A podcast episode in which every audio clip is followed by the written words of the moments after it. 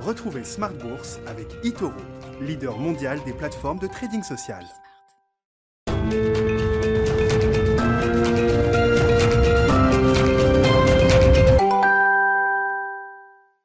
Et c'est reparti pour Smart Bourse, votre double dose quotidienne de marché en direct sur Bismart chaque jour à la mi-journée, 12h30, 13h. Et en fin d'après-midi, la grande édition pendant une heure à partir de 17h. Au sommaire de cette édition du soir, une prise de risque limitée aujourd'hui sur les, les, marchés qui sont quand même globalement positifs, il faut le dire. Quand je dis prise de risque limitée, notez que le S&P 500 est à moins de 1% de ses plus hauts historiques, hein, pour vous dire qu'on reste quand même sur des niveaux confortables quand on regarde les grands indices actions aujourd'hui.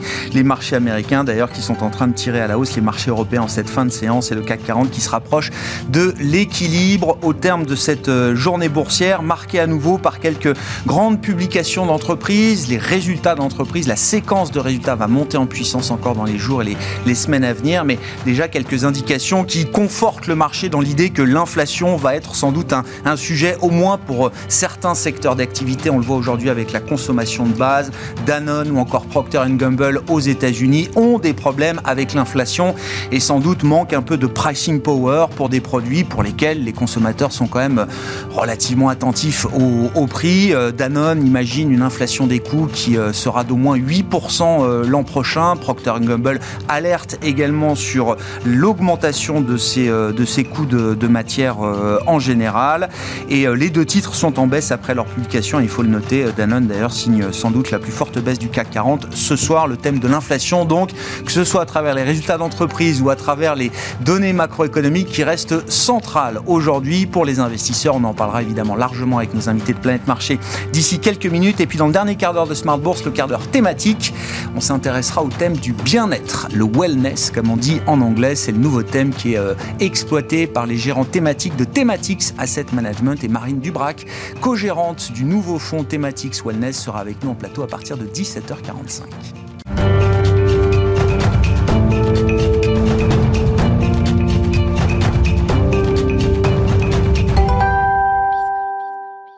Mais avant d'attaquer notre discussion de marché, tendance mon ami avec Alex Nguyen, les infos clés du jour sur les marchés. Et c'est toujours l'équilibre pour le CAC. Wall Street, de son côté, euh, entamé la séance en hausse soutenue par les performances supérieures aux attentes de l'assureur Travelers et du laboratoire Johnson Johnson.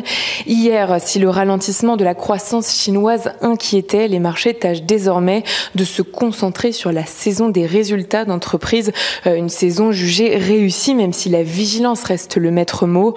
La question est de savoir dans quelle mesure l'inflation et les difficultés d'approvisionnement ont-elles impacté la rentabilité des entreprises Johnson Johnson relève sa prévision de bénéfices ajustés pour 2021. Le groupe maintient à 2,5 milliards de dollars son objectif de vente de son vaccin anti-Covid malgré des difficultés de production ayant elles-mêmes entraîné des retards de livraison. Les poids lourds de l'alimentation et de la distribution sont sous pression. Danone recule, idem pour l'américain Procter Gamble. Le leader français de l'agroalimentaire maintient ses prévisions pour 2021. Son directeur financier Jürgen Esser a prévenu que l'inflation des coûts devrait accélérer à 9% au second semestre contre 7% au premier. Tension qui, selon lui, devrait perdurer, perdurer en 2022 et pourrait même amplifier. Le groupe américain a quant à lui publié des résultats trimestriels supérieurs aux attentes. Il annonce cependant un relèvement de ses prix destiné à couvrir la hausse des coûts des matières premières et du transport. Euh, il estime lui aussi que ces hausses devraient se poursuivre. Autre ambiance pour l'assureur Travelers qui progresse de plus de 2% grâce à des souscriptions records. Elles lui ont entre autres permis d'absorber les coûts liés à l'ouragan Ida. Le, les géants de la tech comme Facebook, Apple, Alphabet et Microsoft sont dans le vert. Netflix recule légèrement avant la publication de ses résultats du troisième trimestre dans la soirée. Si globalement la performance des entreprises apaise quelque peu les marchés, la perspective d'une réduction des mesures de soutien des banques centrales s'ancre. Cette semaine, plusieurs responsables de la Fed s'exprimeront, dont Jérôme Powell en toute fin de semaine. Sur le plan des statistiques aux États-Unis au mois de septembre et après le rebond d'août, les mises en chantier de logements ont diminué de 1,6% à 1,56 million d'unités en rythme annualisé. Le nombre de permis de construire délivrés a pour sa part reculé de 7,7% à 1,59 million, chiffre le plus faible depuis février. L'OCDE estime dans ses perspectives de long terme que la pandémie de Covid-19 pourrait avoir fait flamber la dette publique à des niveaux ayant déjà contraint certains pays à envisager une consolidation, mais cela serait sans commune mesure avec les difficultés budgétaires des prochaines décennies. La journée de demain sera marquée par les trimestriels de Carrefour et le livre beige de la Fed, deux données majeures qui nous parviendront après clôture. Mais avant cela, et au fil de la journée, pléthore de publications de PME françaises viendront rythmer la séance. Tendance, mon ami, chaque jour avec Alix Nguyen à 12h30 et 17h dans Smart Bourse sur Smart.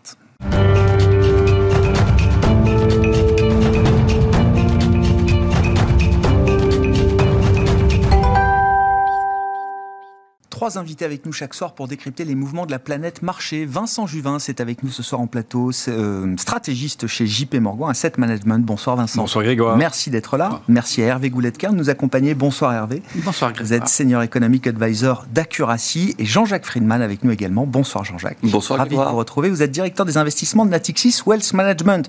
Je voulais qu'on avance un peu sur alors le dialogue entre les marchés et les banques centrales qui devient peut-être un peu plus euh, musclé depuis euh, quelques semaines. Si on prend l'exemple américain comme référence, la Banque centrale américaine, la Fed, Jérôme Powell, etc., euh, le marché semble nous dire aujourd'hui, euh, Jean-Jacques, que euh, simplement réduire les achats d'actifs, amener les achats d'actifs nets à zéro, ce qui est le programme prévu, le Tapering, ouais. tra- tapering, ne sera pas suffisant pour éviter le, le risque de surchauffe et le risque inflationniste euh, aux États-Unis. Il faudra aller peut-être beaucoup plus vite sur des hausses de taux dès 2022. Voilà ce que nous dit le marché aujourd'hui. Et de ce point de vue-là, c'est quand même une évolution notable par rapport au discours entretenu par Jérôme Powell et par rapport à ce qu'intégrait le marché il y a encore une fois quelques semaines ou quelques mois à peine.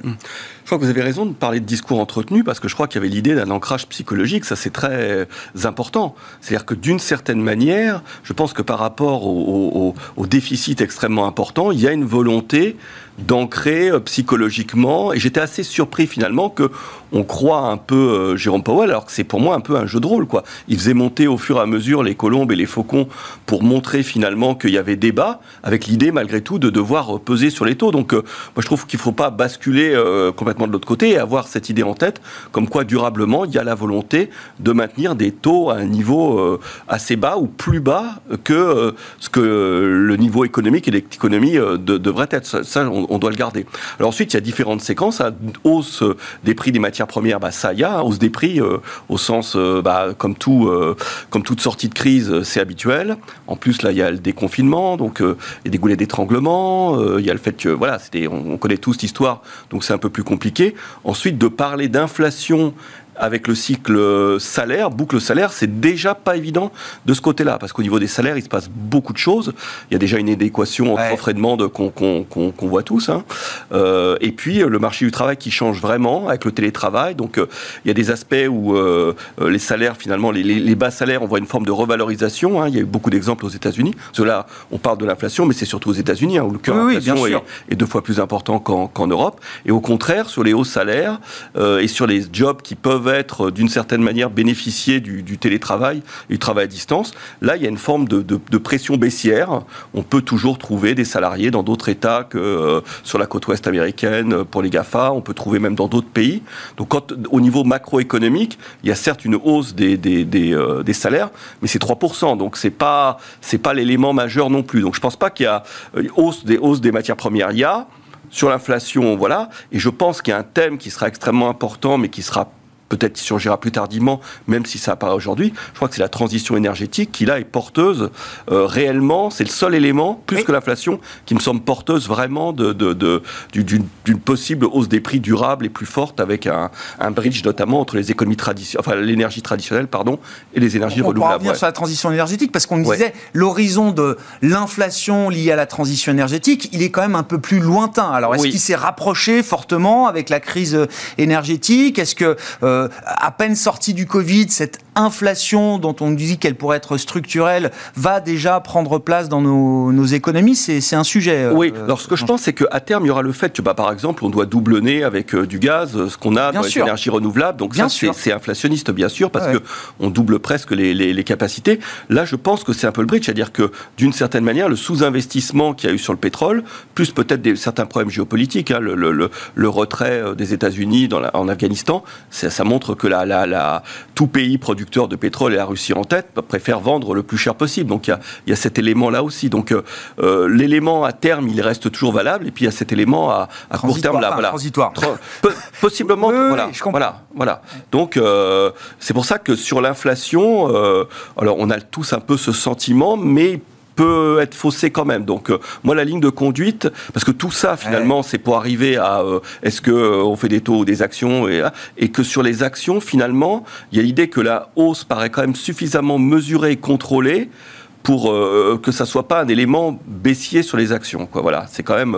Vous dites attention, basculons pas dans un scénario extrême sur l'inflation et notamment avec l'idée que l'indexation, l'indexation générale des salaires aux États-Unis, on n'y est pas. On n'y est pas.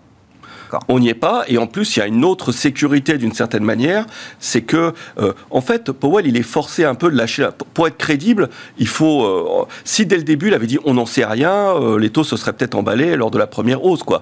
Un an et demi après, on dit il y a toujours une bosse de l'inflation. Enfin, un an après, toujours une bosse de l'inflation, etc. Donc, il avait raison de, le dire pour essayer de maintenir un peu ça sous, Donc, sous contrôle. Tactiquement bien joué de, la part Powell. Vous dites dans son, dans son narratif, dans le discours qu'il entretient, justement, vous dites qu'il n'y avait pas d'autres d'autres meilleures manières de faire. Oui, et ce qui était très subtil, mais je ne sais pas si c'est nous qui surinterprétons derrière, hein, peut-être que va chercher, mais il y avait l'idée finalement que s'il avait parlé finalement en expert, en disant vous inquiétez pas, je ne vois rien, etc., comme on a un peu les mêmes stats, on aurait pu contester. Mais le fait qu'il maintienne finalement une espèce d'agora ouverte avec tous les membres du Conseil, alors que ça, semblait un peu une cacophonie, les gens se disaient, ah bah il prend ça en compte finalement, euh, voilà. Et finalement, cette remontée des taux, le paradoxe était utile, voilà, comme il, il lâche pas totalement la bride pour l'inflation à venir. Il n'est pas totalement inféodé à l'administration américaine. Il fait preuve d'une certaine indépendance et le marché le percevait pas mal. Quoi. Je crois que quand on, suit ça de près, oui, on, aime tous imaginer que les banques centrales sont subtiles. ce qui est peut-être totalement faux. Pas du tout. Effectivement. Oh, je ne connais pas, ce qui se passe aux États-Unis. Mais on, avait vu, on avait vu, enfin, on avait, on avait eu l'occasion de parler avec des membres de, des personnes qui se parlaient avec la BCE. Et là, ils disaient que euh, un, membre de la BCE ne ment pas entre guillemets. Il va pas dire, euh, je pense que voilà. Par contre, un bon président, c'est quelqu'un qui fait monter au fur et à mesure, finalement, qui gère les anticipations. Voilà, comme un metteur en scène qui mettrait un peu euh, en scène, euh, c'est voilà. Bon, sur l'évolution de cette histoire d'inflation, euh, qu'est-ce qui vous marque, Hervé? Encore une fois, moi je pars vraiment du pricing de marché et je me dis que voilà, deux hausses de taux de la Fed d'ici décembre 2022. Alors je parle même pas de la Banque d'Angleterre qui va monter ses taux a priori dès le mois prochain. Enfin, les choses ont beaucoup bougé de ce point de vue-là. Oui, alors si on prend les banques centrales d'abord, ou, le jeu le jeu de miroir entre banque centrale et marché, et, puis après euh, la dynamique des prix en tant que telle, et la Bank of England sera un intermédiaire entre l'un et l'autre. Trois choses. Moi, ce qui me semble dans le jeu de miroir entre les marchés et la Banque centrale, c'est que finalement, quand on voit les anticipations inflationnistes des marchés, elles sont plutôt ancrées assez correctement. Quoi à court terme. Ça bouge un peu, mais quand on s'éloigne dans le temps, finalement, euh, c'est à peu près dans les fourchettes observées historiquement. Donc j'ai l'impression que le message envoyé par les marchés à la Banque centrale ou aux banques centrales, c'est ça serait bien tout de même pour consolider les hum, anticipations que vous alliez un peu plus vite que ce que vous disiez. Donc on, est, à mon avis, dans, dans un élément de cette nature qui n'est pas du premier degré, qui est du second degré, parce que si on prend la Fed, on voit bien que la Fed aujourd'hui aujourd'hui, tout au moins la dernière information que l'on ait, est partagée entre commencer à bouger fin 2022 ou bouger un peu plus tard. Le marché est simplement en train de dire fin 2022, ça serait quand même mieux, ça nous rassurerait. Il y a un besoin d'être rassuré aujourd'hui, dont acte. Je ne pense pas que ce débat soit d'une grande importance. Alors aujourd'hui, on voit, euh, on voit, je sais pas, les les Euribor, les euro-dollars monter. On se dit ah mon Dieu, mais en fait voilà, j'ai l'impression que la réalité analytique derrière est pas très forte. Avant de passer à la dynamique des prix, je pense que la Banque d'Angleterre d'Angleterre, c'est autre chose. Ah et, et, je dirais, la Banque d'Angleterre a un discours qui ne me semble pas recouvrir la totalité de la réalité. La Banque d'Angleterre dit Ah ouais, tout de même, les contraintes sur l'offre, ça nous embête bien c'est la maladie, qu'est-ce que vous voulez que je vous dise? Et donc, il faut qu'on monte les taux. Mais en fait, il y a un cas d'espèce britannique. Ils sont confrontés à la fois aux conséquences, à la désorganisation de la Covid, et puis à la désorganisation du Brexit. Et en fait, la montée des taux, si jamais elle a lieu, tout le monde croit qu'elle aura lieu, non acte, bah, c'est un peu l'un, un peu l'autre. Et, et, donc, il y a une turpitude qui est propre aux Britanniques, et je pense que ça serait bien que le gouverneur disent au gouvernement, écoutez, chers amis, on monte les taux un peu par le fait de votre politique. Et c'est là où on mesure l'autonomie de la BOE, qui est sans doute moins grande que celle de la BCE et de la Fed. Il y a une liberté de parole qu'on ne trouve pas ailleurs. L'inflation, pour finir, il y a une difficulté. On voit bien la demande qui remonte et on voit bien l'offre qui coince un peu. Mais en fait, pourquoi l'offre coince? On a compris, mais prendre la mesure de ce qui coince et prendre la mesure du temps nécessaire pour que ça décoince, en fait, on n'en a pas d'idée. Donc, en fait, euh, face à cette, euh, au prix qui accélère, on sait pourquoi, mais on a du mal à quantifier. Et donc, c'est pour ça qu'on se retourne sur les effets de second tour, parce que par défaut, c'est ce qu'il faut qu'on regarde. Alors, on dit, mais les salaires, ils font quoi dans ce contexte-là? Est-ce qu'ils vont monter ou pas? Je, je, suis assez d'accord avec vous. Bon, finalement, euh, aux États-Unis, ici ou là, il y a des accélérations, mais quand on prend des indices bien construits de coûts salariaux, ça n'accélère pas. Le coût unitaire du travail n'est pas en train d'exploser aujourd'hui à la hausse non, aux États-Unis. Hein. de la productivité. Il, oui, il est même en train de ralentir. En et, fait. oui. et, et, donc, il y a cette bizarrerie aujourd'hui. C'est un cas unique de l'histoire où on a les ouais. coûts salariaux unitaires qui baissent et les prix à la consommation qui accélèrent. Donc ça, ça ne durera pas. Et habituellement, celui qui l'emporte, c'est le coût salarial par unité produite. Donc, donc en fait, je pense que oui, il y a une vigilance à avoir parce que, je l'ai dit, on ne comprend pas tout. Ah ouais. Et donc, il faut faire attention. Mais sur les effets de second tour, euh, en Europe, il n'y en a pas. Ça, c'est vrai. Aux États-Unis, il y a des petits signaux euh, micro-sectoriels, tout ce qu'on veut. Oui, mais euh, dans l'économie dans son ensemble, à aujourd'hui, j'ai envie de dire non. Donc, en fait, c'est la difficulté à comprendre ou, ou, ou l'incapacité à comprendre, parce que mmh. je crois que ce qui se passe du côté de l'offre, on a vraiment du mal, qui, qui, rend un peu nerveux, qui oblige à la vigilance, mais qui ne doit pas nous, euh, nous faire oublier de rester serein. Sauf qu'on nous dit sur l'inflation américaine, alors oui, effectivement, la partie supply side, on est encore dans les, les troubles, le bruit de la, de la, de la pandémie, mais on voit euh, les loyers qui attaquent peut-être un rattrapage. Et on sait que là, c'est des tendances qui sont, une fois que ça part, c'est compliqué à arrêter, c'est lourd euh, les loyers. Et là, on peut avoir des phénomènes d'indexation sur la base justement des prix d'immobilier, des loyers et demain peut-être des salaires. C'est vrai que selon les indices de prix que l'on prend, euh, le CPI, les prix à la consommation mmh. classique, ou le PCI, donc le déflateur des achats des ménages, c'est entre 30 et 15% donc c'est lourd dans l'indice des prix. N'empêche que lorsqu'on essaie de comprendre comment on passe de la dynamique des prix d'achat à la dynamique des loyers, c'est très compliqué, mais la perte en ligne est quand même assez grande. Aujourd'hui, si on dit oui, les loyers peuvent accélérer de 1 ou 2 points, c'est assez crédible, je signe pour ça. Mais 1 ou 2 points, ça fera pas plaisir à l'indice d'ensemble des prix, mais c'est quand même pas un drame, ça va pas. C'est du euh, rattrapage, ça resterait du rattrapage. Ça, non, ça sera ça sera une vraie accélération. Ouais, on sera relativement haut, mais l'impact sur le niveau général des prix restera tout de même modeste. Vincent Juvins, euh, je reprends hein, mon histoire de pricing de marché là chez JP Morgan euh, AM. Je ne sais pas, est-ce qu'il y a un état du monde possible qui amènerait la Fed à monter ses taux euh, dès l'été 2022, deux hausses de taux d'ici décembre 2022, et puis après on y va, hein, trois hausses de taux euh, 2023, 2024, etc. Pour l'instant non. Alors je suis assez d'accord avec ce qui vient d'être dit. Je pense que le scénario de base JP Morgan Asset Management est en effet de faire souscrire à l'idée défendue par les organisations internationales, les banques centrales d'une normalisation au milieu de l'an prochain de l'inflation. Noter tout de même, cette normalisation elle était attendue à la fin du premier trimestre. Je caillais encore un trimestre. Ça a été déporté, en tout cas, au second semestre 2022. Mais cela étant, pour alimenter le débat, je vais cependant mettre peut-être en exergue peut-être un certain nombre d'éléments d'inquiétude où je dois bien reconnaître que cet été, notre niveau de confiance dans le scénario de base a plutôt baissé. Alors, je pense vous mentionner à juste titre les loyers, qui, dans les chiffres de l'inflation aux États-Unis la semaine passée, étaient un des, des contributeurs assez importants. Et en effet, ça fait partie de l'inflation durable. Alors, bon, sur les salaires, c'est vrai, euh, qu'on n'a pas, au vu des prestations économiques, hein, 5% d'inflation, 6% de croissance et autres, finalement, ce sont des hausses mesurées, mais elles sont là, à surveiller tout de même. Euh, effet de second tour, je trouve que, et certainement en Europe, ils sont à surveiller aussi. Déjà qu'on en parle sur votre plateau, Grégoire, mais qu'on en parle aux 20h, qu'on Ah oui, en oui, parle oui. dans la Voilà, grande presse, que pour monsieur et madame tout le monde, aujourd'hui, l'inflation soit un sujet de discussion, c'est vrai qu'elle est déjà quelque part dans nos esprits et que potentiellement elle affecte aujourd'hui nos comportements d'achat, d'investissement, que sais-je. Alors, les États-Unis, c'est une chose. Je pense qu'on a dit qu'il y a un problème inflationniste qui est plus important aux États-Unis. C'est normal, c'est une économie qui est plus flexible, plus dynamique habituellement. Attention au problème inflationniste en Europe. Moi, je pense qu'il faudra quand même se méfier de l'hiver euh, chez nous, dont on peut dire, hein, sans faux jeu de mots, un hiver froid sera un hiver euh, social chaud. Euh, on voit déjà quand même des mouvements sociaux. Si et là, enfin, je vais ici porter un regard international sur la chose en vous parlant des développements dans mon pays natal, la Belgique, où on a déjà le secteur chimique qui est en grève aujourd'hui pour demander des augmentations salariales sectorielles. On a eu, en tout cas, certains des tra- travailleurs de certains grands magasins, Lidl, pour ne pas les citer, c'était dans la presse, qui étaient aussi des revendications salariales qui ont été actées. Enfin, on commence à voir si et là, quand même, on a vu euh, par rapport au loyer, un marché dont on parlait avant de rentrer en plateau, mais euh, citoyens d'Amsterdam manifestaient il y a trois semaines contre l'évolution des prix de l'immobilier, prix de loyer.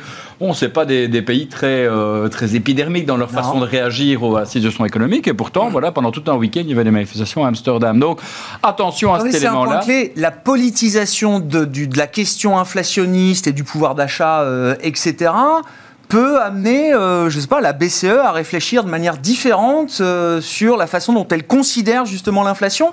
Alors, je sais pas, ça va amener la BCE à changer euh, immédiatement son, son, son positionnement. Parce que là aussi, le marché, c'est mais- intéressant ce qu'il nous dit. Il nous dit que la BCE, pourquoi pas, pourrait se joindre à l'unisson des autres banques centrales et dès la fin de l'année 2022, commencer à gommer légèrement euh, ces taux directeurs qui sont négatifs, on Ouais. rappelle. Hein.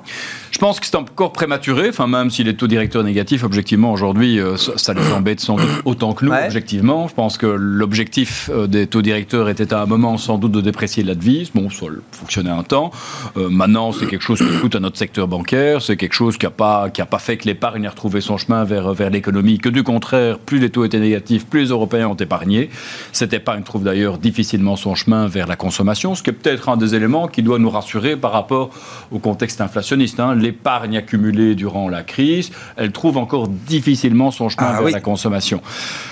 Peut-être pour revenir dans tous ces dossiers inflationnistes, moi, un qui m'a marqué dans ce que vous évoquiez, c'est certainement l'élément lié au changement climatique, aux politiques climatiques qui sont abordées. Euh, c'est vrai qu'il y a quand même un point important en Europe, c'est en tout cas que nous soyons précurseurs en la matière de politique climatique euh, par rapport au prix du carbone. On atteint plus de 60 euros la tonne métrique de carbone. Derrière, aujourd'hui, des prix à la pompe élevés, des prix du gaz élevés pour monsieur madame tout le monde, alors que les prix sont inférieurs à ce qu'on a pu connaître, les prix, les prix des commodities sur le marché il y a encore quelques années. On sent bien qu'il y a aussi dans la chaîne de production un impact aussi du coût des émissions de CO2 euh, qui atteignent des niveaux tout à fait élevés en Europe. Et ça, ça me fait dire que sur cette dynamique, cet aspect-là, l'inflation restera énergétique sans doute un petit peu plus longtemps avec nous, à moins que le débat sur le nucléaire est relancé en France. Euh, Faut-il ou pas euh, s'en passer? Euh, Au vu de l'évolution des prix actuels, on peut en tout cas se poser la question est-ce qu'il faut tout miser sur le gaz comme énergie intermédiaire? Euh, Je pense qu'on ne va pas pouvoir se permettre socialement d'avoir des prix de l'énergie qui augmentent à tel point. Je ne sais pas ce qu'il en est pour vous. Pour la facture du belge moyen, moi, c'est quelque chose que je vis dans mes finances au, au quotidien.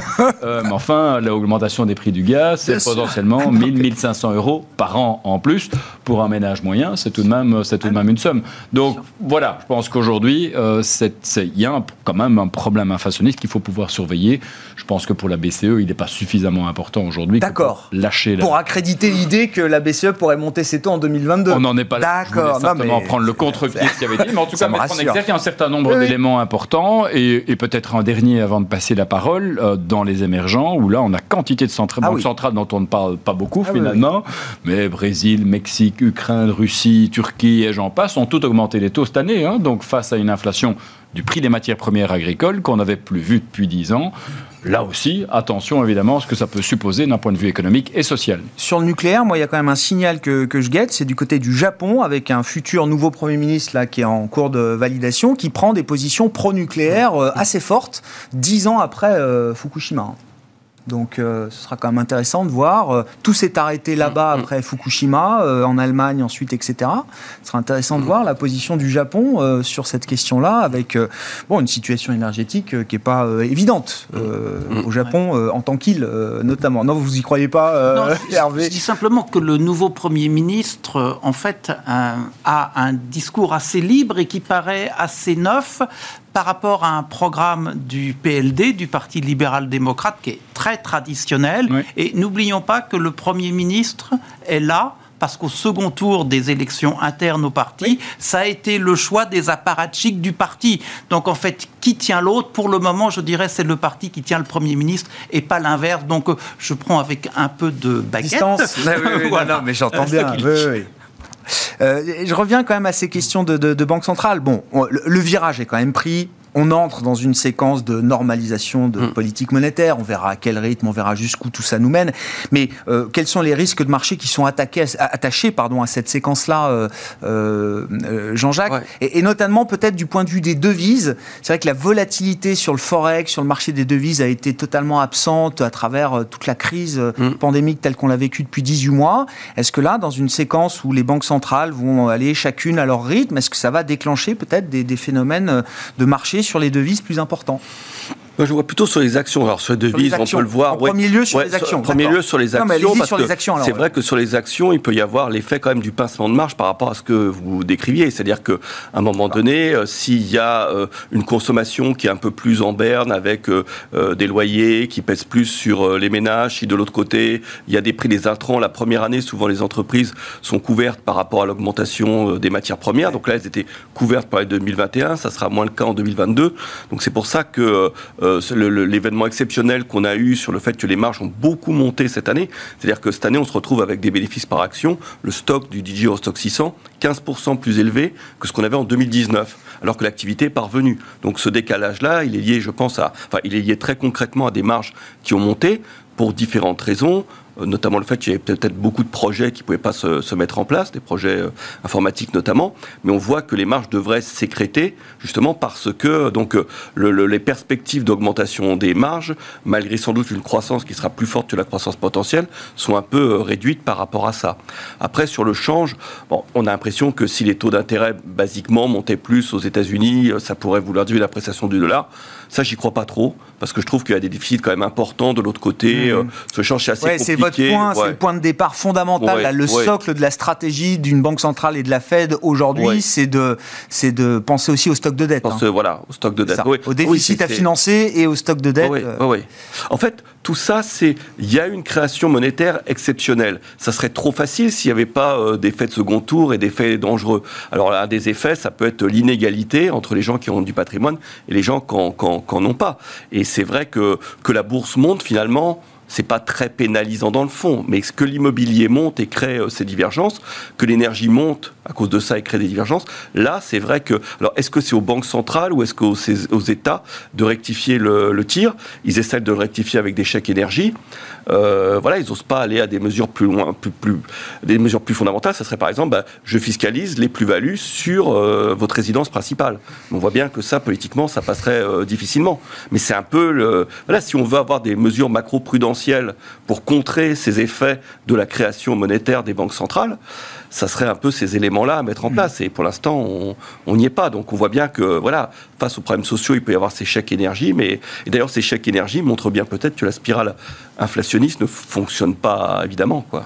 Et le, risque action, là, euh, alors, comment vous le mesurez aujourd'hui, justement, euh, Jean-Jacques? Je, regardais, là, c'est intéressant. Sur le marché américain, le dividende yield du S&P 500, donc le, le, taux de rendement du dividende des actions du S&P 500 en moyenne, c'est 1,40 euh, aujourd'hui. Oui, pour un rendement du 10 ans américain obligation sans risque toujours, je crois, oui, oui. 1,60. Oui, oui. Alors après, je pense pas que l'arbitrage quand même se fait en disant j'ai l'obligataire plus important, mais, mais, mais, mais ça en tient compte quand même. Non, sur le risque action, ce qu'il y a, c'est que ce qu'il faut se dire, c'est que déjà, enfin on le vit tous, c'est les flux très importants qui continuent à y avoir sur le marché. C'est-à-dire que toute cette création monétaire, elle se transforme aussi, pas seulement en, consommation, mais en épargne financière. Et pour l'instant, on a ça. Donc on a l'impression que toute cette création monétaire elle joue plus presque sur la, valorisation des stocks, dont les stocks de valeur cotée, puisqu'on parlait de, l'obligataire qui est cher, du prix des métropoles, enfin du private equity et autres, et, et, c'est moins le Donc, quelque part, je pense que toute cette création monétaire, elle engendre plus presque une revalorisation des stocks et des prix euh, des actifs, et dont les actifs réels, que de l'inflation. Quoi. Dans, ce, dans ce cas-là, euh, ce qu'on voit, c'est que malgré finalement des... des et c'est ça le paradoxe, et c'est pour ça qu'il faut être un peu plus prudent quand même, mais malgré des bénéfices par action qu'on n'anticipe pas extraordinaires, on voit que les multiples sont un peu... ont tendance toujours à, parce que... C'est dans le marché action qu'on trouve des protections... Euh, on trouve des protections, et qu'il y a vraiment ces flux importants, et il y a peut-être des seuils psychologiques qui ont été franchis sur les taux. Euh, bah, à certains niveaux, alors c'est le cas français, par exemple, Sport quand il diminue au-dessus d'un certain niveau, les gens se disent, bah, et quand on regarde par exemple les taux d'UC, d'unité de compte euh, souscrites dans les réseaux, jamais ça a été aussi important. le taux de détention des actions voilà, monte et continue à monter. Quoi. Donc euh, c'est un élément de soutien. Euh, ouais. Vous avez vu tiquer, Vincent, sur mon, ma comparaison entre le dividende yield du S&P 500 et le, rendement à 10 ans? C'est vrai parce que je l'ai fait souvent. Bon, évidemment, je, vous avez choisi votre exemple sur le, sur le S&P 500, qui est peut-être un exemple parfait. Au niveau international, la comparaison est toujours plutôt favorable à l'action. D'accord. Mais si monde par rapport à l'indice euh, monde, euh, Point on, intéressant. Est, on est positif. Mais ne euh, négligeons pas quand même l'importance du S&P 500. J'y reviens. Le S&P 500 n'est pas connu pour être un indice où le rendement du dividende qui est particulièrement généreux par rapport, c'est plus une habitude européenne, voire britannique rappeler à ça que, par contre, là où le S&P 500 est connu, c'est pour ses programmes de rachat d'actions. On est dans une période de blackout, parce qu'on est en pleine euh, saison de publication de résultats. D'ici début décembre, ça va stopper. On est dans une année record en termes de rachat d'actions propres. Hein. On devrait atteindre, enfin, hier to date, c'est 900 milliards de dollars. On parlait de flux. Sur le marché américain, c'est tout à fait significatif. Et les deux meilleurs mois de l'année pour les rachats d'actions, c'est novembre et décembre.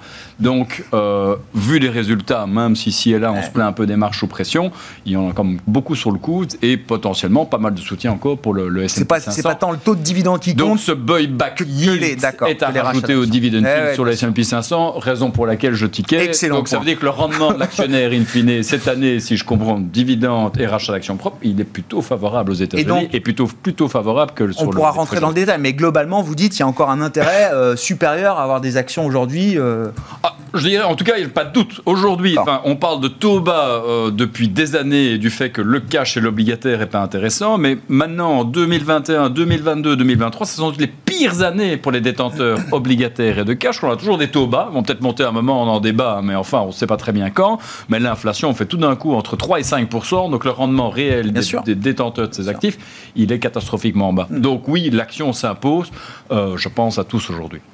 Hervé, est-ce que c'est normal que le S&P 500, on regarde tout ce qu'on raconte, soit euh, à moins de 1% de ses plus hauts historiques?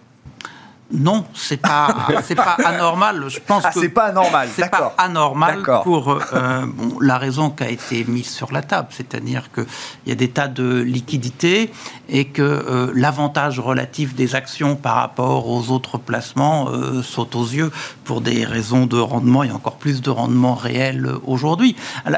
la question c'est dans le jeu demain, entre les multiples et les attentes de résultats, comment ça va se passer? Il est bien clair que euh, les injections de liquidités, ça favorise des multiples plus élevés. Donc ça les positionne plus haut. Et puis, euh, euh, la, reprise de l'économie au sortir de l'épidémie, évidemment, a fait exploser les résultats, les perspectives de résultats. Aujourd'hui, on va quand même vivre à la fois un ralentissement des achats, puis une interruption des achats. Alors, on ne va pas retirer hein, tout cela, non. mais il n'empêche qu'il y, y, a une dynamique de flux nouveaux qui, en la matière, va s'arrêter et au même moment, on va avoir une normalisation des résultats. Donc, en fait, on va quand même entrer dans une période qui est, un peu plus compliquée pour, euh, pour la bourse. Mm. Parce que du côté des résultats, bon, est-ce qu'on va revenir sur les tendances précédentes?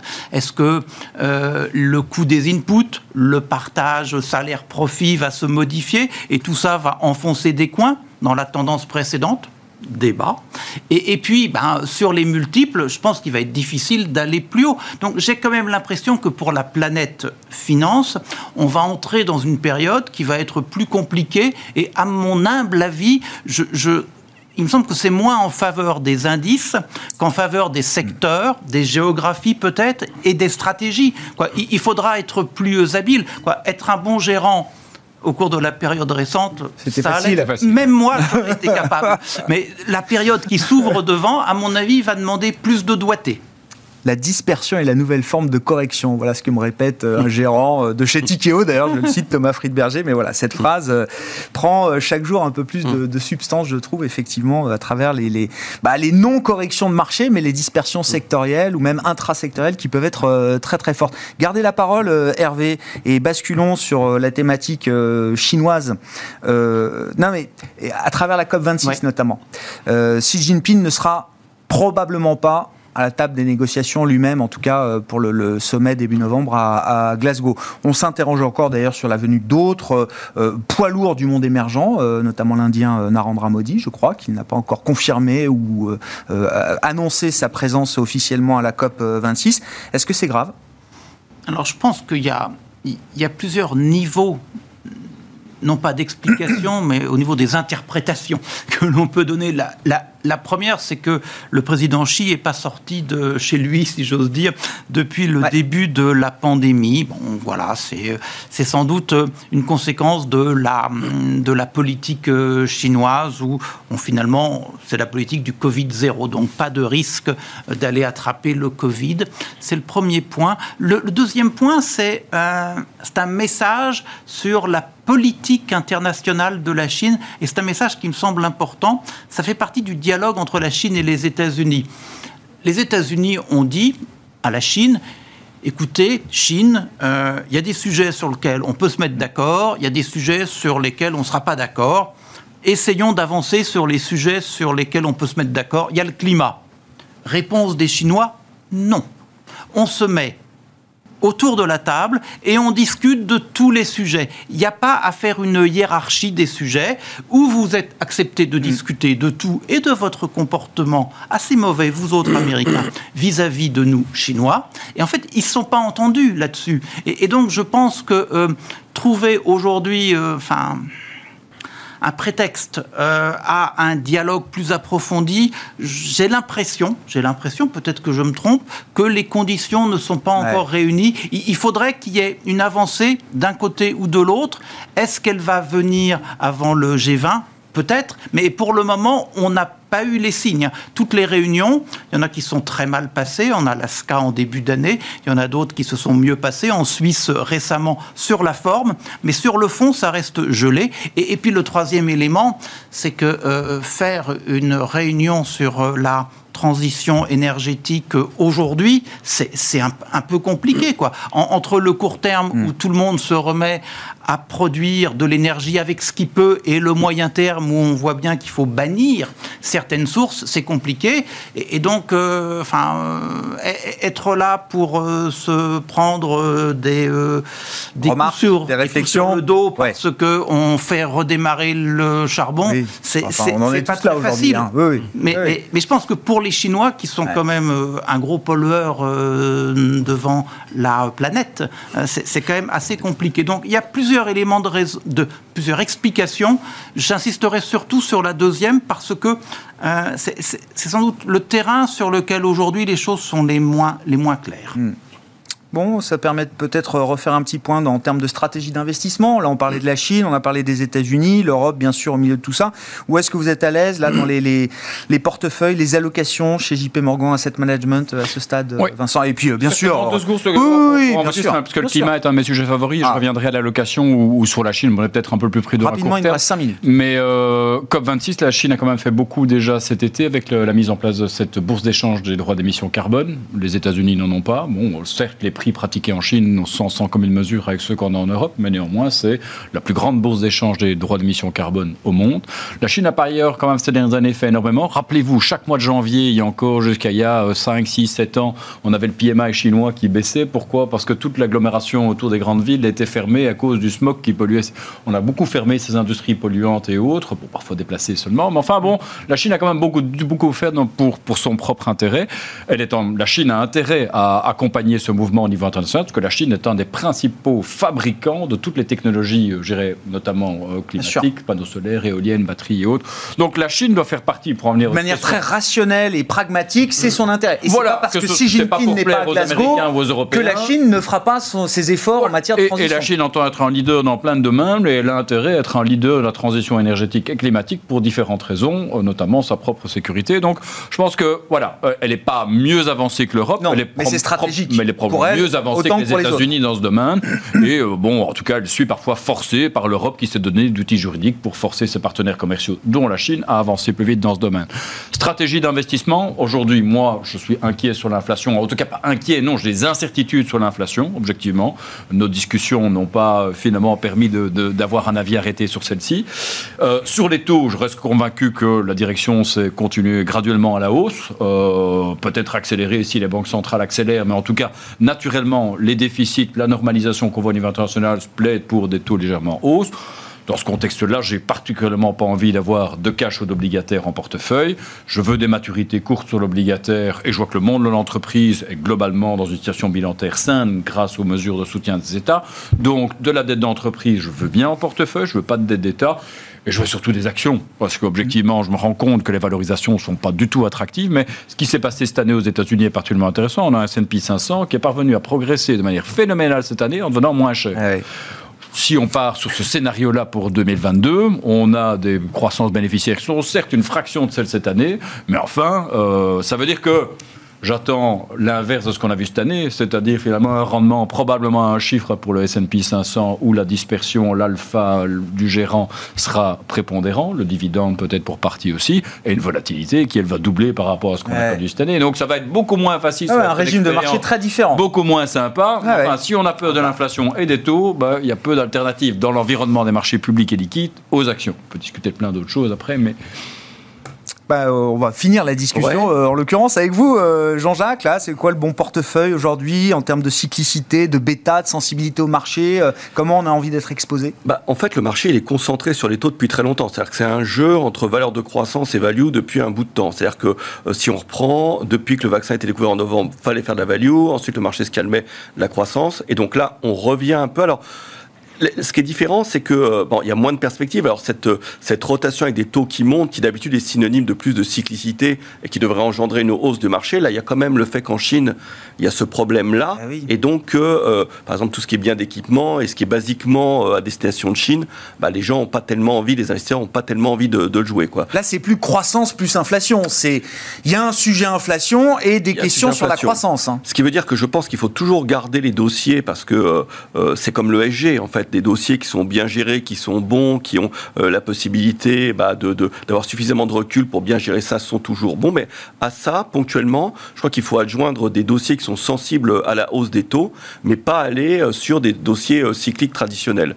Donc nous qui étions par exemple traditionnellement très techno et luxe, bah, on garde toujours bien sûr ces dossiers, notamment sur la technologie, mais ça veut dire aller sur certains dossiers par exemple automobiles ou certains dossiers de holding ou ah certains dossiers voilà, qui sont des dossiers qui peuvent bien être favorisé par la hausse des taux, ou certains proxys bancaires par exemple. Et ça, ça me semble assez intéressant à. Les banques, je comprends. Euh, l'automobile, je, vois que le marché a beaucoup de mal. C'est quand même un secteur, un des rares, j'en ai pas d'autres en tête, qui se traite euh, sur les prix qui prévalaient avant les vaccins euh, en novembre 2020. Hein. Justement, je pense qu'il faut partir de cet effet de base qu'on a là, qui sera très mauvais quand on a une telle décrue. Et ça, c'est un peu comme quand on parlait des dossiers de réouverture à un moment donné.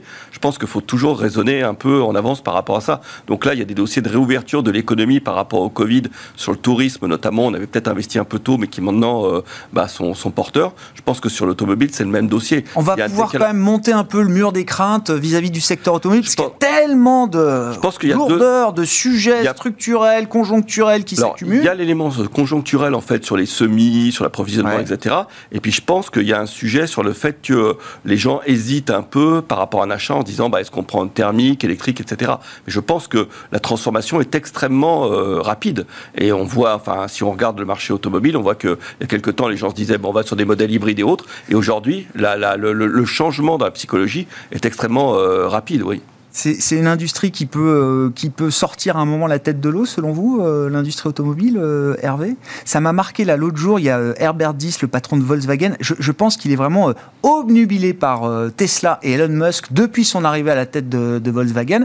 Tant et si bien que pour inspirer et motiver ces 200 cadres top exécutifs là, il y a quelques jours, il a fait venir Elon Musk. Oui, j'ai ça. C'est incroyable. et, et, Polaris et Volvo, je sais pas, c'est aux yeux, avec un modèle aussi sans concessionnaire. Hein.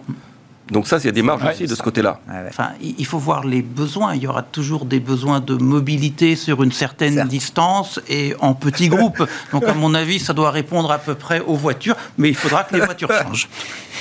Merci beaucoup, messieurs. Merci d'avoir été les invités de Planète Marché euh, ce soir. Hervé Gouletker, Senior Economic Advisor d'Accuracy, Vincent Juvin, stratégiste chez JP Morgan Asset Management et Jean-Jacques Friedman, le directeur des investissements de Natixis Wealth Management.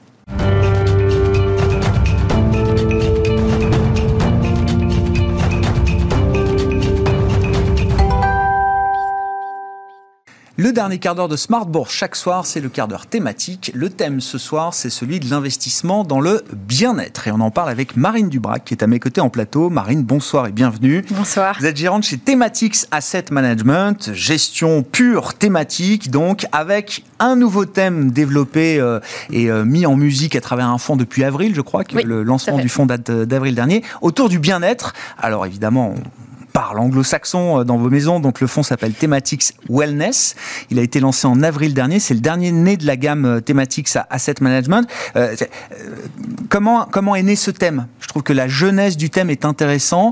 notamment, qu'est-ce qui vous a convaincu chez Thematics que le thème Wellness, bien-être, était un bon thème et cochait les cases d'un thème d'investissement au sens où vous l'entendez chez Thematics Asset Management, c'est-à-dire que c'est pas juste une mode passagère étrangères. Non, tout à fait. C'est euh, vraiment euh, chaque thème sont réfléchis. Ça prend des mois et des mois euh, à maturer et à vraiment se décider sur une thématique. là, je pense que le bien-être c'est vraiment quelque chose de fondamental. C'est aujourd'hui un enjeu sociétal extrêmement important. On assiste évidemment à un vieillissement de la population, mais ce vieillissement, il n'est pas, enfin, vieillir plus longtemps, ça ne veut pas forcément dire vieillir mieux.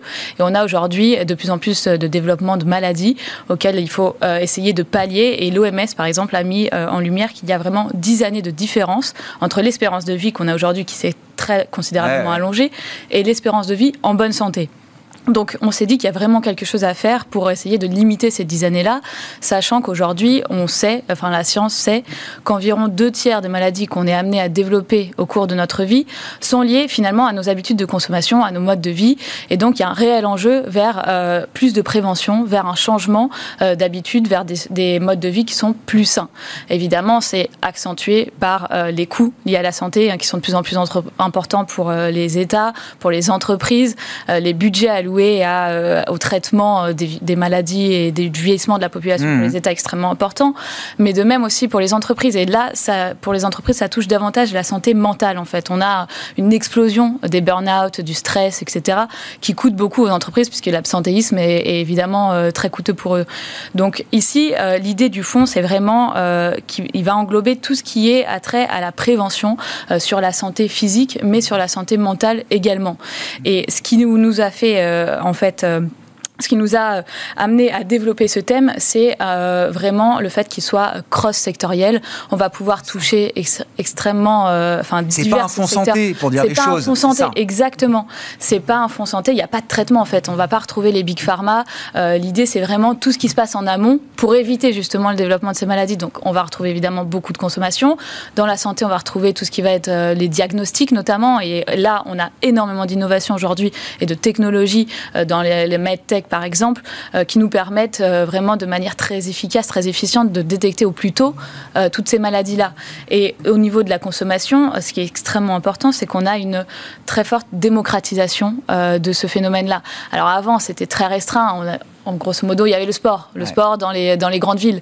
Aujourd'hui, on a le sport, on a la nutrition, on a la santé mentale, on a la relaxation, etc. Ça, ça, ouvre plein de, de verticales, comme vous dites, c'est ça, dans cet univers d'investissement qui sont chacune très euh, spécifiques, très intéressantes et qui euh, permettent d'avoir justement cette largeur et cette profondeur de, de thèmes. Exactement. Et, et, en fait, ce thème ne fait que, euh, que s'alimenter parce qu'on a aujourd'hui des études montrent que telle ou telle activité a des effets positifs sur notre santé physique, voire même mentale, parce que c'est vraiment là là où il y a le cœur du développement dans, dans le bien-être, c'est la santé mentale.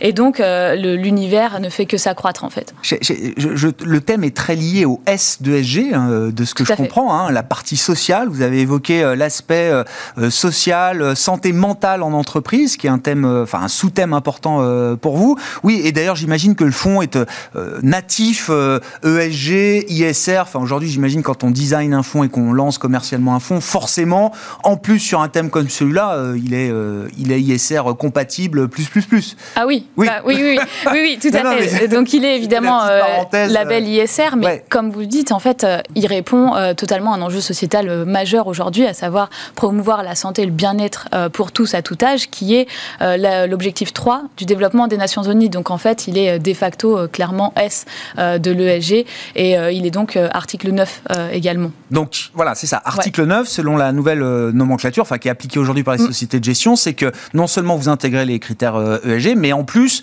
dans l'idée que cette, euh, ce, fonds a un impact positif Exactement. sur les thématiques que vous avez, que vous avez définies. Bah, reprenons peut-être effectivement les, les, grandes verticales là, qui permettent de construire ce thème bien-être, et puis si vous avez un ou deux exemples de, de, de, valeurs, de dossiers là, qui sont les convictions aujourd'hui de ce fonds. tout à fait.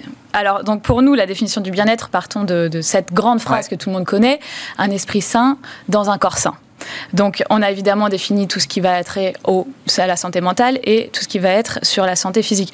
Donc, évidemment, sur la santé physique, on va retrouver euh, le sport, qui est un enjeu, enfin, qui est un des, piliers de, notre euh, univers d'investissement.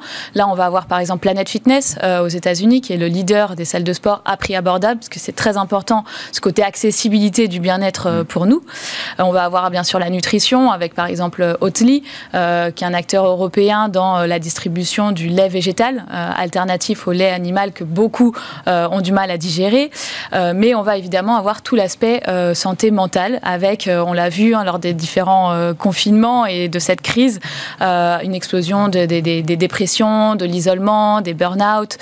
et donc ici, on va chercher toutes les activités qui nous permettent de se relaxer, que ce soit par exemple au travers du yoga. on a une société qui s'appelle Lululemon, spécialisée dans les vêtements et, et le contenu pour la pratique du yoga. on va avoir aussi toutes les activités de plein air ou de jardinage.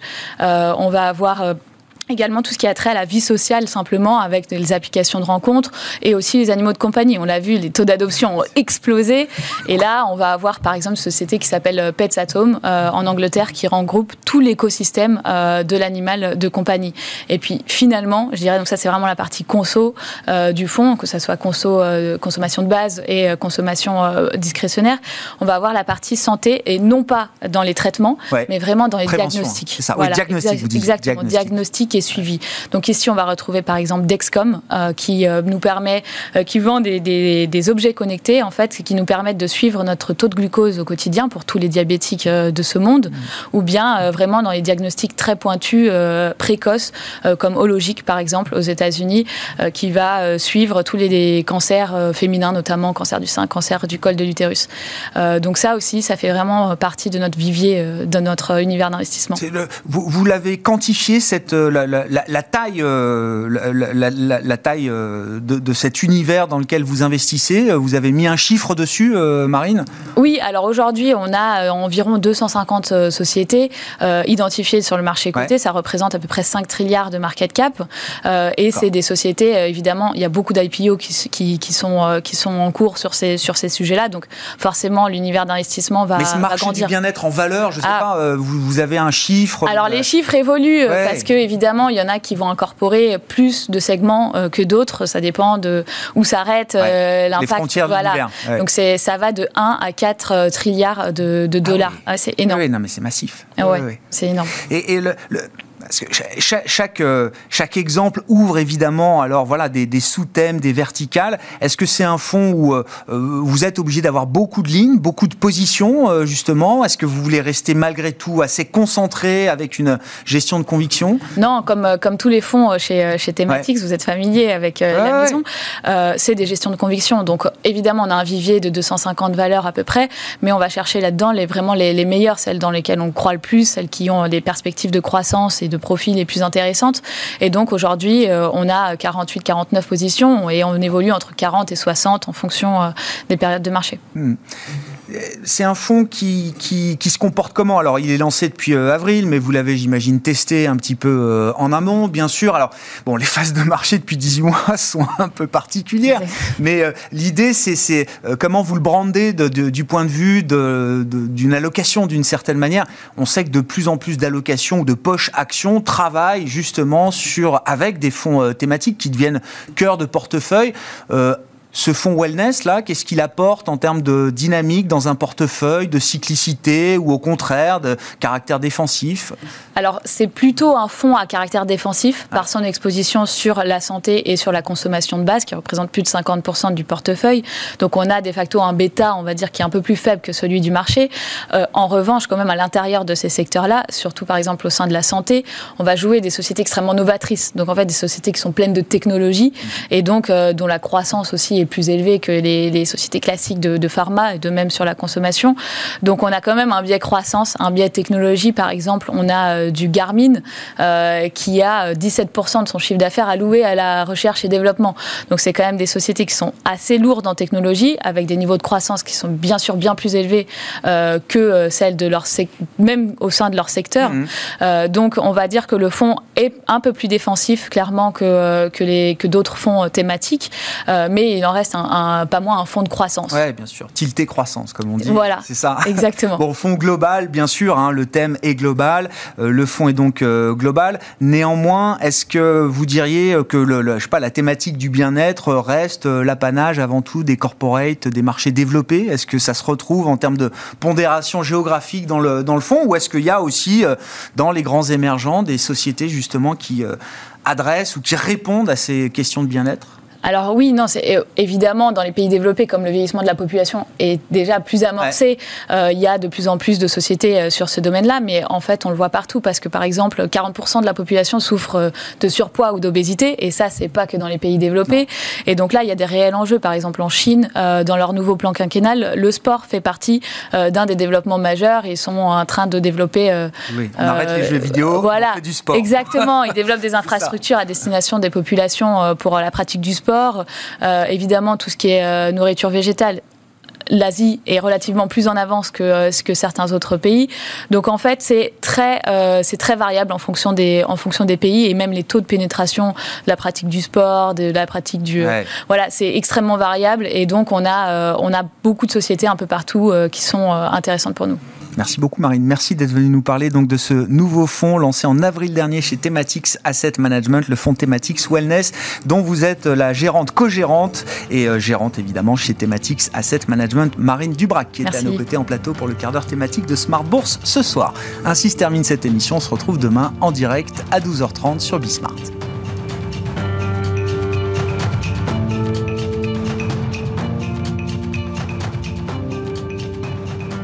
C'était Smart Bourse avec Itoro, leader mondial des plateformes de trading social.